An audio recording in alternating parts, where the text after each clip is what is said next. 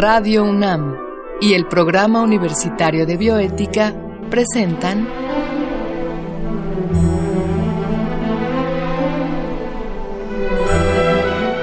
El Árbol de las Ideas. Bioética, Ciencia y Filosofía para la Vida. Con Paulina Rivero Weber.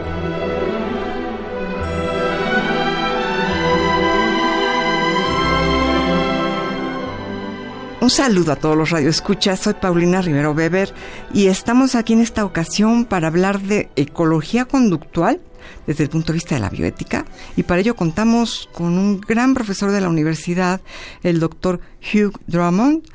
Y de manera previa, como siempre, vamos a presentarles una cápsula introductoria que realizamos con Radio UNAM y enseguida les presentaré a nuestro invitado. Durante las cacerías de brujas de los siglos XV y XVI, el encono de los inquisidores era tal que no les bastaba con torturar y ejecutar a las mujeres acusadas de brujería. Las grandes víctimas colaterales de este fenómeno fueron las mascotas. Gatos, aves de compañía, perros, serpientes, sapos y hasta cabras y vacas fueron enjuiciadas y ejecutadas al encontrárseles culpables de ser el medio por el cual la supuesta bruja se comunicaba con el diablo. Las evidencias se basaban no solo en que los animales se encontraban en el momento y lugar menos convenientes, sino en un fenómeno llamado antropomorfismo, es decir, darle cualidades humanas a un animal. Del mismo modo, los gatos fueron considerados por mucho tiempo criaturas malignas debido a que sus rasgos nos recuerdan a las miradas de misterio y desprecio de los humanos. Pero este tipo de características podemos verlas en cualquier animal. ¿No relacionamos a los gorilas y a los toros con la fuerza bruta? ¿O a los zorros con la astucia? ¿O a los búhos con la sabiduría? La idea de que el comportamiento animal, aún desde el punto de vista humano, expresa su carácter, llevó a distintos investigadores a dar con la ecología conductual, que es la ciencia que estudia el comportamiento de los animales en su hábitat natural desde el punto de vista evolutivo. Pues la pregunta fundamental para estas investigaciones es, ¿Cuál es la función biológica y evolutiva de estas conductas en los animales? Estos comportamientos no deben ser casuales, deben ser el resultado de un largo proceso evolutivo, adaptado a su entorno y a su jerarquía social. Así pues, cada acción, desde la forma de alimentar a las crías hasta los rituales de apareamiento, obedecen a un porqué específico. Es muy importante conocer la naturaleza de este comportamiento pues si somos incapaces de entender cómo funcionan los animales en su entorno y la importancia de estas conductas dentro de su naturaleza o qué función cumplen en sus complejos ecosistemas, seremos incapaces de crear mecanismos eficaces para proteger sus áreas naturales. Los animales no son sujetos aislados. Ellos desempeñan un papel fundamental en el ecosistema. Para la ecología conductual, tiene aún otra gran enseñanza que no debe pasar desapercibida algunos comportamientos humanos también tienen lugar entre los animales, pero esto no debe entenderse como si los animales actuaran con rasgos humanos, sino que la humanidad es en esencia un rasgo animal. El amor, la compasión, el compañerismo y la colaboración son rasgos que pueden encontrarse en los animales, así como también la agresión y la violencia, lo cual ha abierto un enorme problema moral. Si los animales son capaces de procesar estas emociones y reaccionar a ellas, ¿podemos calificar su conducta como malvada? ¿Se puede valorar a los animales dentro de este espectro moral? Eso, más allá de pensar si podemos juzgar a la naturaleza como benigna o maligna, cuestiona la misma esencia de esos términos, pues nos respondería si las acciones realizadas bajo los supuestos morales son, en realidad, parte de nuestra naturaleza animal y no un constructo de la sociedad. Las investigaciones de ecología conductual nos ayudan a entender nuestra relación con los animales, cómo los vemos y cómo podemos vivir de manera más ética con ellos, la cual es nuestra mejor aliada en la preocupación bioética por relacionarnos con formas de vida no humanas, pues al saber más de los animales, podemos saber más de nosotros mismos.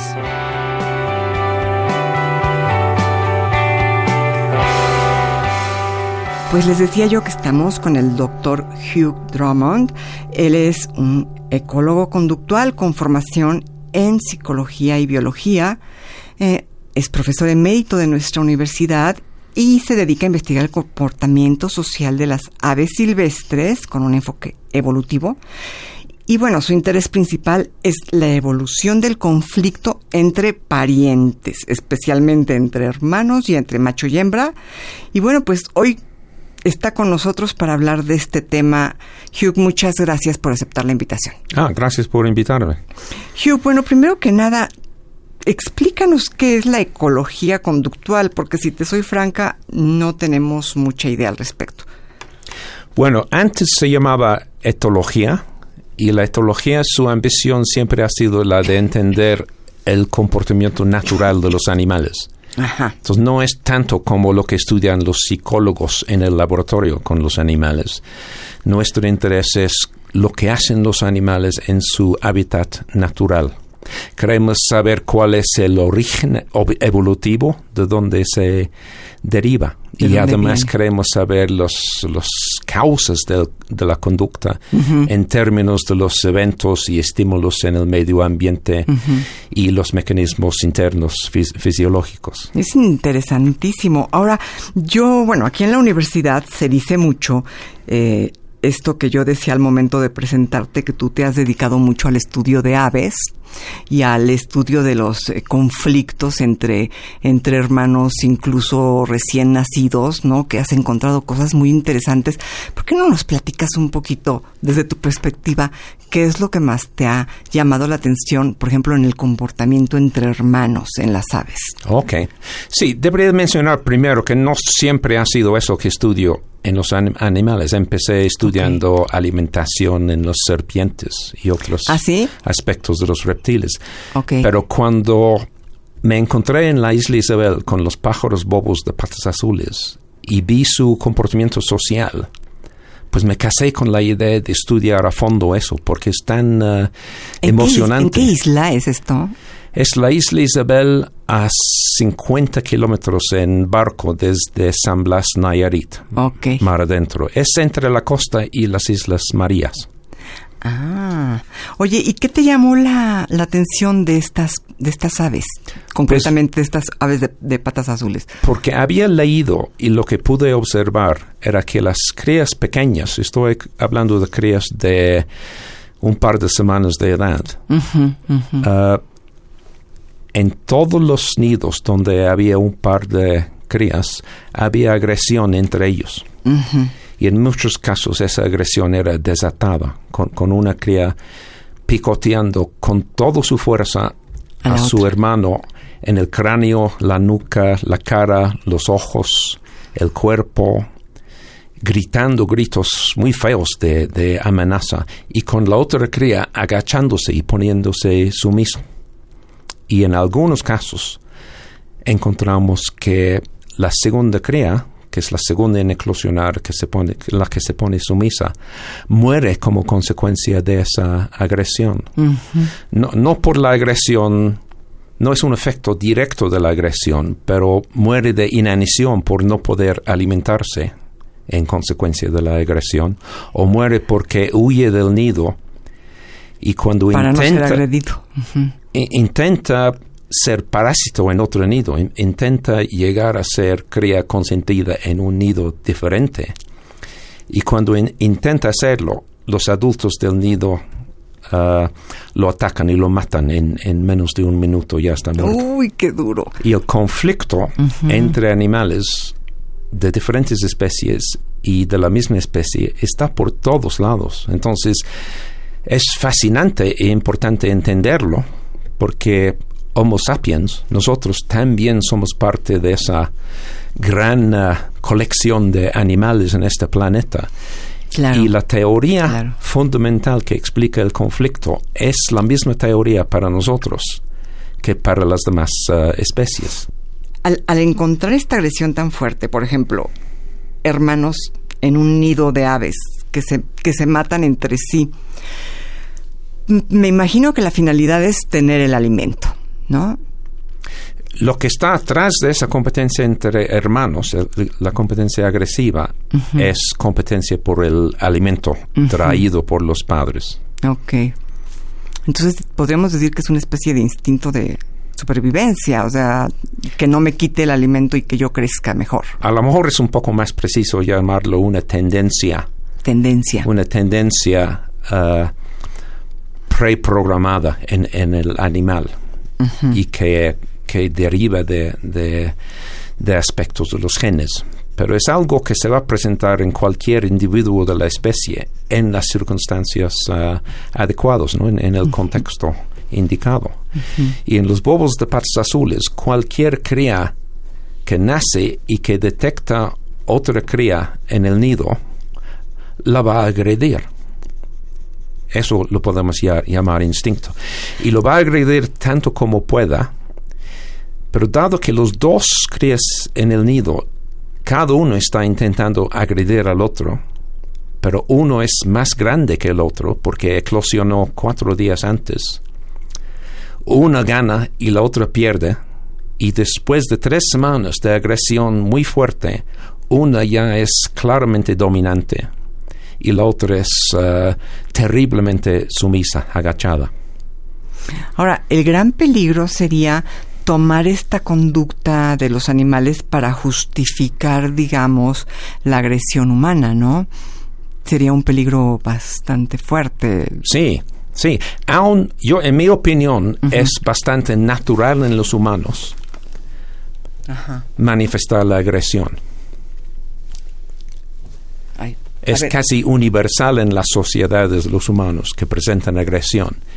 Y es algo que podemos llamarlo natural, pero eso no implica que es algo que no puede controlarse. Claro. Y no implica que no puedes educar a la gente para reducir sus tendencias agresivas. Y es una lucha perpetua en los humanos el, el lograr controlar la agresión para que solo exista la agresión Uh, menor y, no, uh, no dañina. en, filosofía esto lo llamamos la falacia naturalista, o sea, creer que las cosas porque suceden en la naturaleza son buenas.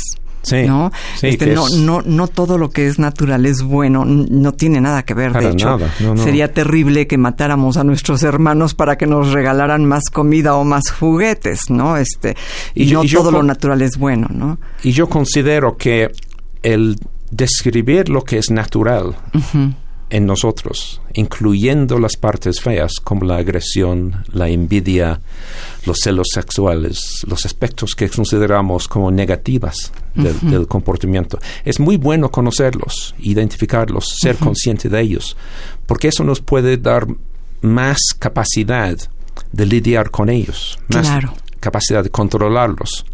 Y en lugar de sentirnos culpables y negar esos aspectos, podemos eh, combatirlos con más eh, racionalidad. Claro, completamente. Un poco me estaba acordando ahorita que hablabas de cómo Antonio Damasio dice que bueno, que, que a él hasta miedo le da decirlo, pero que de alguna manera el racismo, está anclado en nosotros desde el momento en que la tribu tenía esta tendencia a defender a su tribu de los que eran diferentes, ¿no? Y, y él dice, claro, el riesgo es justificar el racismo, pero él dice un poco esto que tú estás diciendo. No pretendo justificar el racismo, sino hacer un llamado a ser conscientes de que tenemos esta tendencia justamente para evitarla. Sí, exactamente. No, no todos entienden eso y piensan que si uno anuncia que algo es natural, que uno lo está defendiendo o justificando o hasta, hasta proponiendo. Claro. Por eso es un error como lógico sí. muy sencillo eso, ¿no? Tenemos que reconocer que, que existen las cosas uh, malas y tenemos que intentar controlarlas y no, y no no pensar que lo que es natural, por eso tiene algún aval moral, porque, porque no la tiene. Exactamente.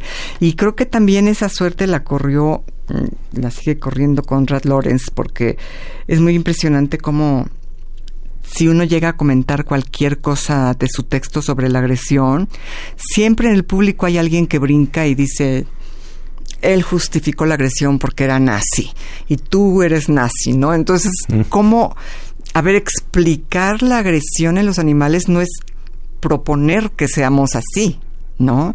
Ni es tampoco justificar la agresión en el ser humano, sino hacer un llamado para comprender nuestras tendencias como animales. Exactamente, sí.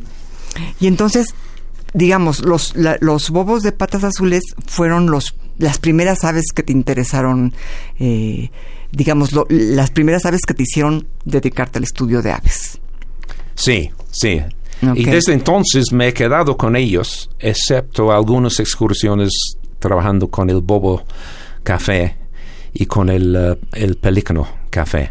Ajá. Y, un poco con, uh, con otras aves marinas, pero en mucho menor grado. Los bobos de patas azules me fascinan, hay mucho que se puede estudiar con ellos, pero aparte de eso, convertimos nuestro estudio o nuestro programa de estudios observacionales en un programa de estudio poblacional de los bobos. Y eso implicó marcar a las crías con anillos de acero, con números individuales. Y eso permite seguir la vida de los animales hasta que mueran. Y como los bobos de patas azules de la isla Isabel se quedan básicamente en la misma isla, hemos podido dar seguimiento a las vidas enteras de, de, cientos de mil, de perdón, de decenas de miles de, aves. y una vez que, tienes caminando un estudio de esa escala, que has anillado a, a más de 23 mil aves y siguen regresando a la isla, entonces ya no puedes abandonar esa, ese, estudio. Qué barbaridad, pero sí es un estudio enorme. Bueno, ¿y qué es lo que... ¿Qué has aprendido tú? Porque te has quedado toda tu vida ya eh, con estos bobos de patas azules y evidentemente, bueno, tú, esto que has descubierto en las relaciones entre hermanos, pues es algo muy fuerte, es algo que apuntala la falacia naturalista. Pero, por ejemplo, ¿qué has encontrado respecto a hembra y macho? Ah, con respecto a las relaciones entre hembra y macho. Pues lo que encontramos ahí es algo que se ha descrito ya en, ah, en docenas de especies de aves, de que hay conflicto sexual, así lo llamamos, conflicto entre macho y hembra y que eso es lo normal, se presenta en la mayoría de las especies de aves. Y lo que ocurre es que tanto la hembra como el macho en una pareja monógama tienen relaciones sexuales fuera del lazo de, de pareja.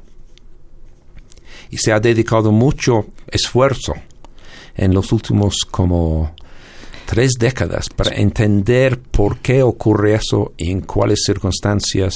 ¿Son monógamos los, los bobos de patas azules? Los bobos de patas azules, igual que el 90% de las especies de aves en el mundo, forman parejas monógamas. Ok. Cada año la mitad de las parejas divorcian. Entonces la monogamia es es lo que ocurre en una época reproductiva. Y puede repetirse en el siguiente año o hasta ocho siguientes años en algunos casos. Pero eso no es tan seguro de que eso, eso ocurre. Digamos, son monógamos únicamente en, en cuanto a que cuando tienen crías, en ese momento hay monogamia, pero después pueden romper con esa pareja y elegir otra. Sí, en cada evento reproductivo se forma la pareja, un macho y una hembra, y ellos comparten todo el trabajo de incubar, alimentar a las crías, defender al nido, hasta que las crías llegan a la independencia. Se necesitan los, dos, los dos padres ahí. Okay. Pero lo que ocurre después entre ese, ese, macho y esa hembra depende de las eh, circunstancias nunca encontraron una pareja de, pájaros en, en, la cual la monogamia durara hasta el fin de sus vidas o si llegaron a encontrar? Pues esos son los casos clásicos que, ocurren en cisnes y, y, en algunos albatros. Entonces hay casos muy conocidos de eso. Entre los cisnes y los albatros. Pero por lo general, aún en los casos de lo llaman monogamia serial porque sigue año tras año tras año. Serial. Aún en esos casos puede ocurrir la, infidelidad. Ah, No son tan fieles como, como pensaron al, principio.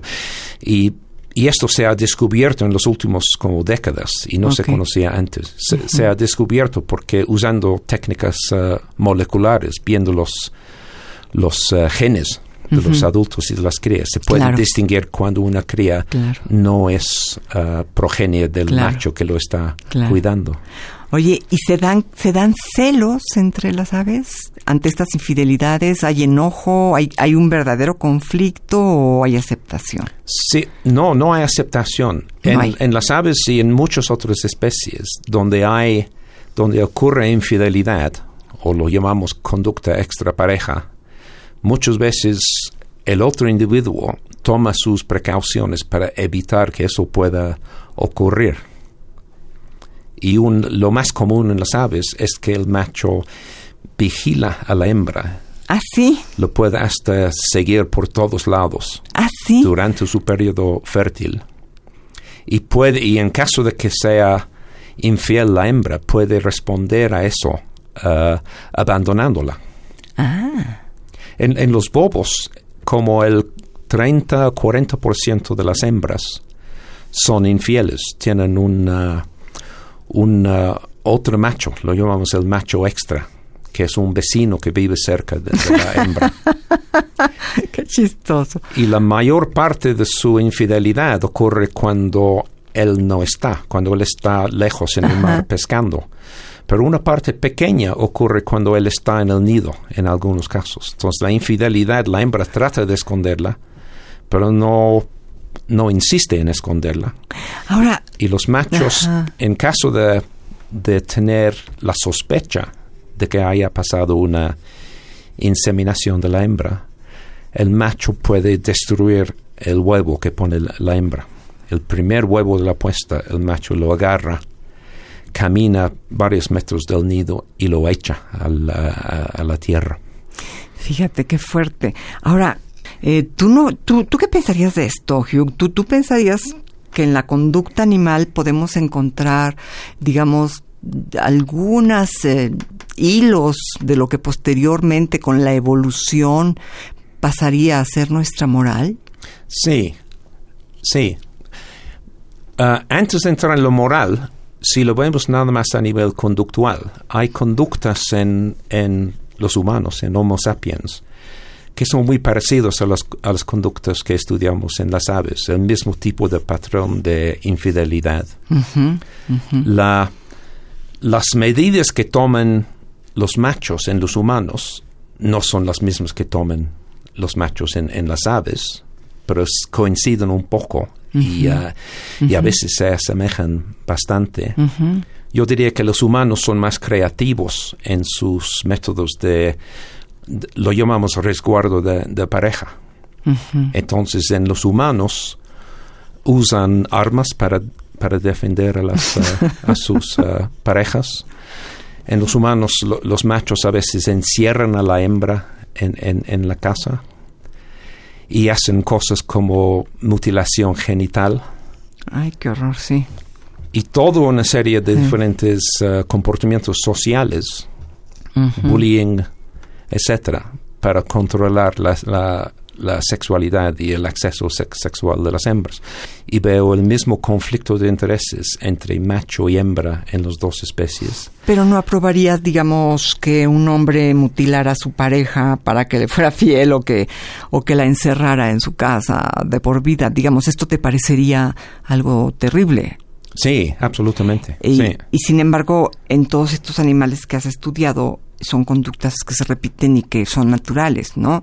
Sí. Entonces, eh, lo, lo que quiero es encontrar qué es lo que tú, cuál es el puente que tú trazas entre la conducta animal y la conducta humana. Bueno, en, la conducta de los bobos, yo sé que la selección natural ha favorecido esa, esa infidelidad y ha favorecido que los machos se protegen de eso, tratando de controlar a las hembras lo veo como un conflicto plenamente predicho por la teoría evolutiva. hay, teoría de, conflicto macho-hembra, hay conflicto de, uh, conflicto entre hermanos. Y los animales están haciendo lo que la selección natural favorece que, hacen. Y no les culpo de nada. Claro. Dice que lo que ellos están haciendo es algo más allá de cualquier decisión moral o responsabilidad moral. Es simplemente lo, que hacen. Claro.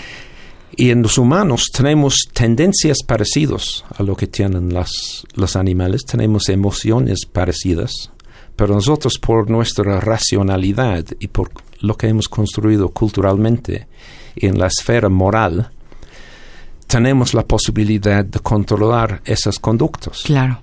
No es un control total, como todos uh, sabemos, pero tiene, tenemos uh, la capacidad de reconocer conducta que consideramos aceptable y no aceptable. Claro.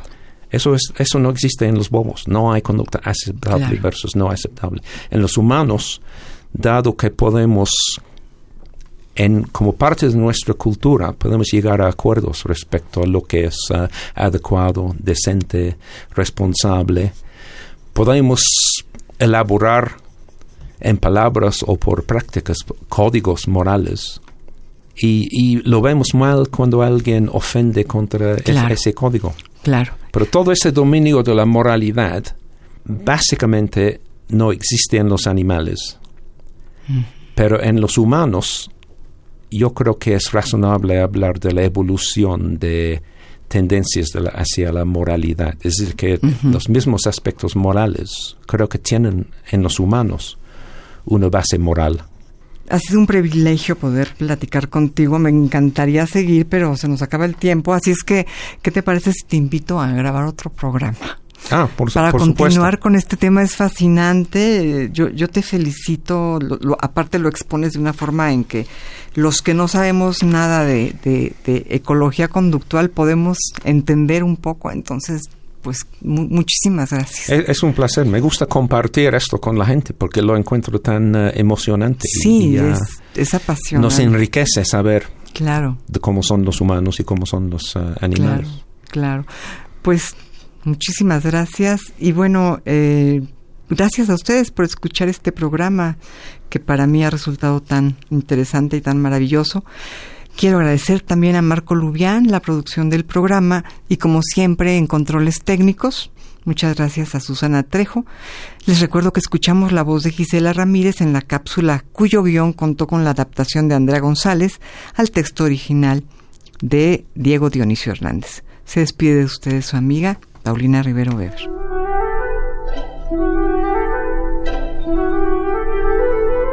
Radio UNAM y el Programa Universitario de Bioética presentaron